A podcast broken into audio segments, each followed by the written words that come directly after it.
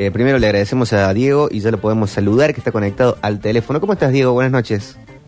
¿Cómo va, Víctor? Buenas noches. Muy bien, gracias por atendernos. Acá estamos. Por favor, gracias Con a todo el equipo. por la comunicación. Diego, ¿cómo te va? Roberto te habla. Eh, Hola, Hace poco le hicimos una entrevista a, a la gente de JetSmart y, y deseoso de empezar, de que de salir al ruedo, de, de empezar a, a revertir y plantea como un gran problema el tema de, de, de si aterrizaba o no en el Palomar. Pero pensábamos que, que, que había una, se avisoraba un, un- un destino una, para el sector y de repente viene la noticia de, de LAN, de LATAM, y, y, re- y- y resulta que era un desastre la situación y cuesta entender el sector para los que no somos eh, de- del palo. ¿Nos podrías explicar por dónde, qué está pasando en la aviación, cómo está afectando y si hay que esperar más casos como los de la TAM o, o, está- o en realidad es un síntoma del cambio de sector? Bueno, en principio, el sector aerocomercial en el mundo, no solamente en Argentina, está con una afectación producto de la pandemia sin precedentes. Ah, Entonces eso afecta de manera hasta desconocida a toda la industria de la aviación y del turismo. Entonces, eh, llega la pandemia y no todas las empresas aéreas estaban, no solamente en Argentina, en el mundo, en la misma condición financiera, económica, operativa.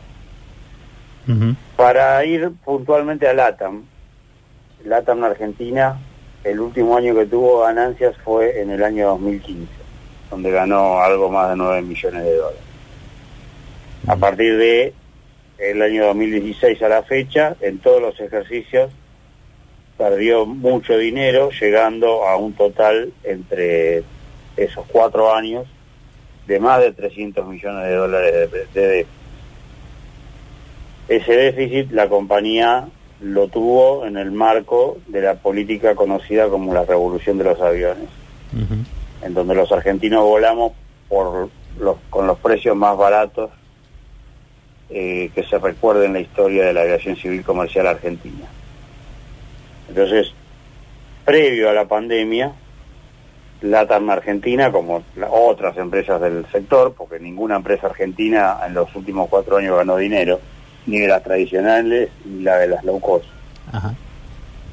Estamos viendo el costo de haber generado un sistema aerocomercial con tarifa barata, pero que garantizaba un desfinanciamiento absoluto. LATAM Argentina durante los cuatro años, lejos de eh, levantar la voz diciendo que la guerra de tarifas iba a perjudicarla como la estaba perjudicando, decidió achicarse. Y lejos de crecer, como la mayoría de los de la industria pensaban, o sea, he visto y he hecho entrevistas e informes con trabajadores de la AN Argentina en el año 2015, ya cuando había este, ganado las elecciones Mauricio Macri, con brillos en los ojos porque tenían esperanza de que la empresa iba a crecer. Bueno, lejos de que eh, esas esperanzas se concretaran, eh, pasó todo lo contrario. La AN Argentina, en estos cuatro años además, fue la filial del grupo LATAM más perjudicada de todas.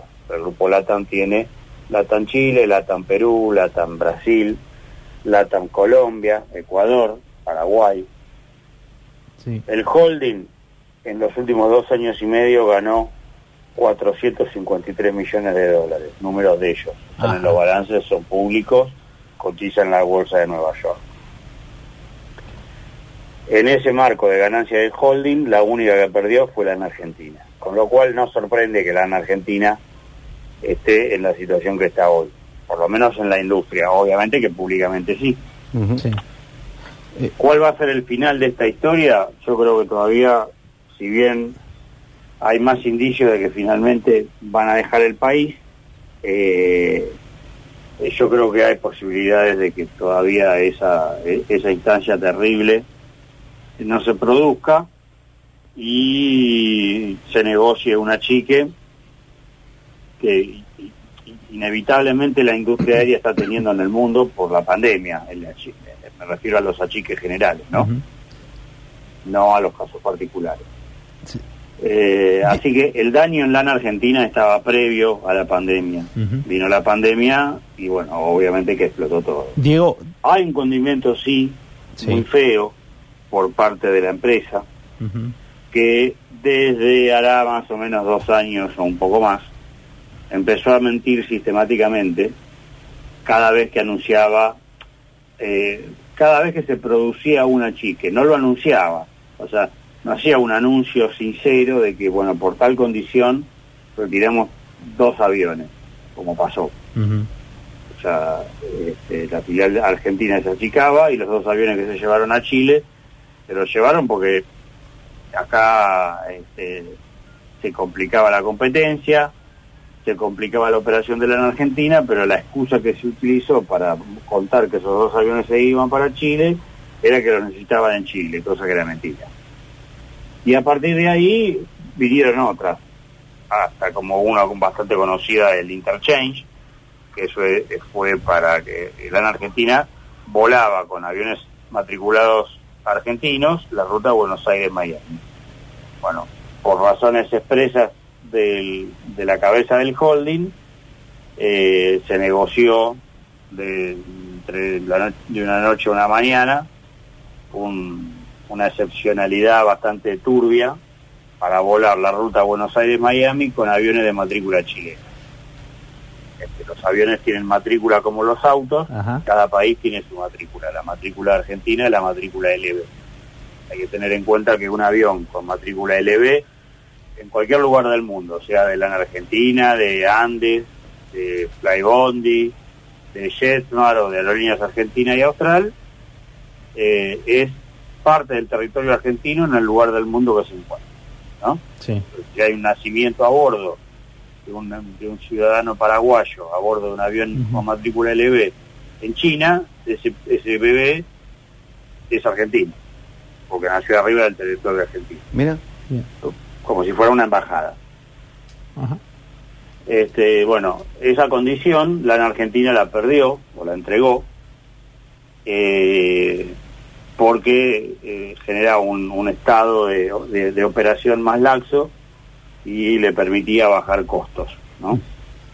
Eh, y además competía de forma desleal con las otras empresas que volaban en el Buenos Aires Miami, ¿no? Caso, Sí. la- caso Aerolíneas Argentinas. Eh, porque además la autoridad aeronáutica en ese tiempo no, no- no le dio el mismo beneficio que le dio a la en Argentina a las demás.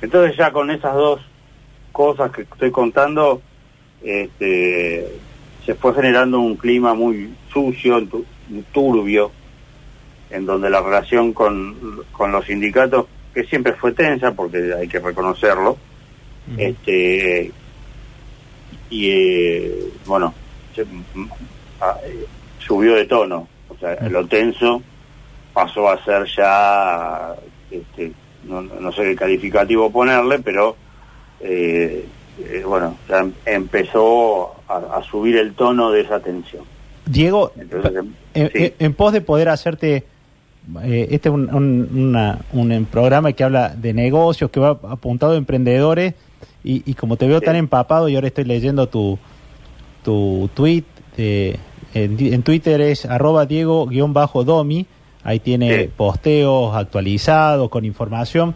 Me gustaría que podamos ir pimponeando, porque hay cosas que, que desde los negocios, eh, a ver, no debe ser tan fácil, uno piensa en las automotrices, que una automotriz diga, me voy, eh, pará, ¿viste? negocia, negocia Obvio. un montón porque las barreras de salida deben ser altas. Me imagino que la- las barreras de salida para, para una empresa de aviones también deben ser altas. ¿Cuánto de esto hay un folclore como para golpear la mesa y cuánto realmente se puede desarmar una, una, una empresa de aviones? Te pregunto, no sé. Sí, o sea, las instancias que se abren eh, son las siguientes. O se negocia, y, y que hay, de hecho ahora hay una reunión en el Ministerio de Trabajo, eh, de Transporte, perdón.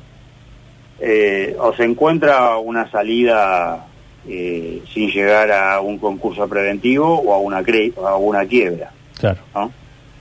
Entonces, estrictamente en lo que es negocio, la- el, el panorama es ese. Eh, se, se abre una negociación en donde si se encuentra una variable que le cierre a todas las partes, eh, LAN tiene que cumplir este, con, con otras cosas que cumplieron muchísimas pymes de este país y muchísimos hombres de negocios de este país, pagando el, el salario de bolsillo en forma completa durante dos meses de pandemia. La en Argentina no lo hizo eso. Ah, O sea, pa- pagó el 50% y si saca la cuenta fina menos, porque eh, mucha gente entró en el ATP. claro. ¿Y, y cuánta gente Eh, tendrá de, de empleados más o menos Son aproximadamente? 1.700. Llegó a 1.700. tener, en su mejor época llegó a tener casi 3.000, ahora Ujú. tiene 1.700. Bien, Entonces, eh, eh, eso sí se negocia. y si se encuentra una salida, este, habrá que poner eh, esa diferencia que estoy mencionando. eh, y que yo creo que el dinero está, porque además está ofreciendo retiros voluntarios y los paga, claro. eh, eh, paga la indemnización que correspondiere eh, eh, al 100%. ¿no?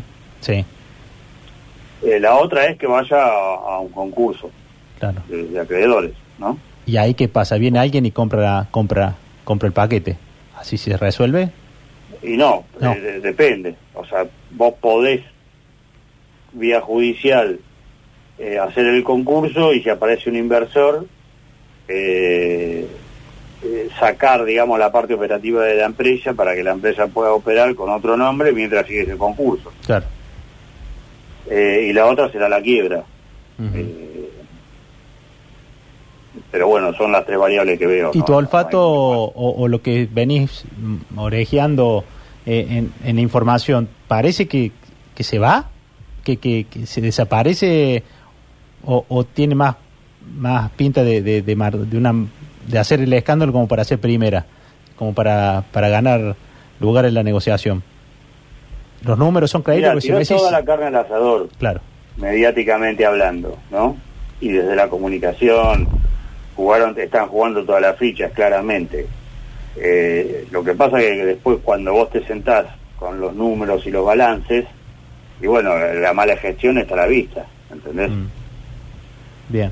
Eh, ahí ya cómo se negocia en una mesa eh, y, y qué vías judiciales o, o penalidades y demás eh, juegan en ese terreno, lo no lo conozco porque no, no, no soy síndico ni nada por el estilo. No, pe- pero, Pero- me llama la atención los números positivos a nivel de todo el grupo mundial y, y que no puedan sostener Argentina y, y ahí me digo, No, pero eso fue producto de una política aerocomercial absolutamente errada. ah, Que bueno, se vendió, este, que era exitosa porque voló más gente, pero era insolvente.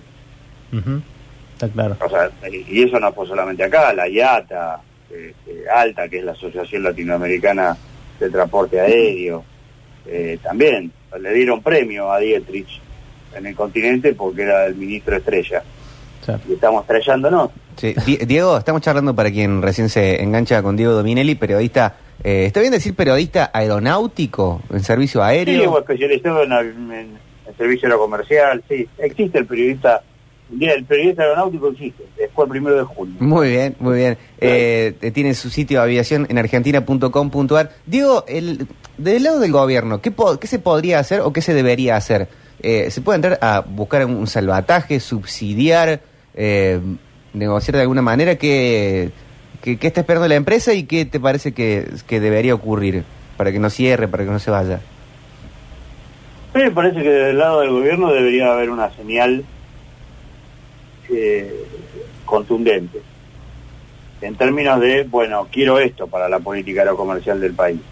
Y en pandemia, a ver, hay una dificultad que no hay que soslayarla, no, no, no. Este, eh, no estamos hablando de esto en una situación normal. Este, entonces, me parece que ahí tiene que haber una, este, una acción de mando que yo por lo menos hoy no la veo. ¿no? Eh, en términos de ayudas económicas o subsidios, como mencionaste, también he publicado hace unos años eh, unos beneficios de compensación de IVA que, reci- que- que recibió Latin Airlines en Argentina, eh, sin que otras este, empresas lo recibieran como lo recibieron ellos, ¿no? O sea, Ujú. Eso vos podés eh, subsidiar o darle ayudas económicas desde el Estado al transporte aéreo o a otras industrias de distintas formas, con eh, subsidios directos, como el caso de Aerolíneas Argentinas, o con beneficios impositivos. Entonces, yo, no, la, no me retenés IVA. No sé. Claro. Entonces yo puedo compensar el IVA compras el IVA, y el IVA venta en forma libre o con cargas sociales o demás. Bueno, ese beneficio durante un tiempo LATAM Airlines lo tuvo en Argentina, no lo tenían las demás. Andes no lo tuvo, Avianca tampoco. Eh, cuando empezó a operar Flybondi se lo dieron a Flybondi. Eh, son ayudas que no trascienden, que, existen, pero existen y son públicas. O repro, el sistema repro para los trabajadores, Flybondi también lo tuvo. Eh, ha tenido ocasiones también LATAM Argentina donde se le, sub- de- donde se le subsidiaba combustible, hasta para volar a Bariloche. El transporte aéreo necesita de las ayudas económicas de los países y de los estados, provinciales o municipales, siempre. El beneficio, ¿cuál es? Que un avión al lugar donde va genera desarrollo. Entonces, eh, el impacto positivo de la industria aérea siempre es indirecto, en general. Es, un negocio muy finito la aviación. Si te va bien, ganas 3%, 5%, como mucho, cuando te pasa. Este, pero la mayoría de las veces no. Este, es muy difícil tener números verdes eh, en la aviación. Mira. Eh, tenés muchas variables que juegan para que de repente la ecuación del equilibrio se te caiga. Puede ser una situación climática, puede ser el dólar, puede ser el petróleo, tenés muchas variables. Y más en Argentina con las variables macroeconómicas que tenemos. Este, pero bueno, en ese esquema, eh, eh, LATAM Argentina, lejos de, de- de ser víctima como en algún momento este, se, se lo planteó, al contrario, si vas a los números, y, o sea, que- que están ahí, los balances son de ellos, eh, los números de, de las ganancias en el 2015 y las pérdidas a partir del 2016 son números de ellos, yo los publiqué. Este, así que no es un invento. Di- Di- Diego, Eh, sí, te quería este, preguntar, eh, no es- decías no es víctima, pero siempre hay como, para, para los que están en el negocio de la aviación, por lo menos en Sí. Argentina hablan de, del gremio, ¿no? Como, no sé si los gremios de, de aeronáuticos son así a nivel mundial. eh, en Argentina tenemos una coyuntura y es tan complejo, o en realidad es una cuestión de imagen y de prensa y, y- y en realidad esconden, lo usan para justificar más la gestión. ¿Cuál es tu opinión sobre, sobre, sobre el sector? Mira, eh, los gremios aeronáuticos argentinos son fuertes, tienen claros sus objetivos, pero se manejan en un marco legal, no es que hacen cualquier cosa, porque si no estarían Mm. presos, o sea, tener corruptos este, en todos lados, o sea, qué sé yo, en- en- en la actividad gremial, en la actividad empresarial, en la, en la actividad pública. eh, eh, o sospechados de corrupción. Pero el marco legal argentino es, eh, si lo comparás con el chileno, si lo comparás con el peruano, donde también opera LAN con otras filiales, es mucho más este, defensivo de los intereses nacionales y de los derechos laborales que Perú, que Chile, que Colombia, donde las normas ahí son más laxas. Entonces, los gremios aeronáuticos argentinos hacen valer eh, la ley que los asiste eh, y los derechos que tienen.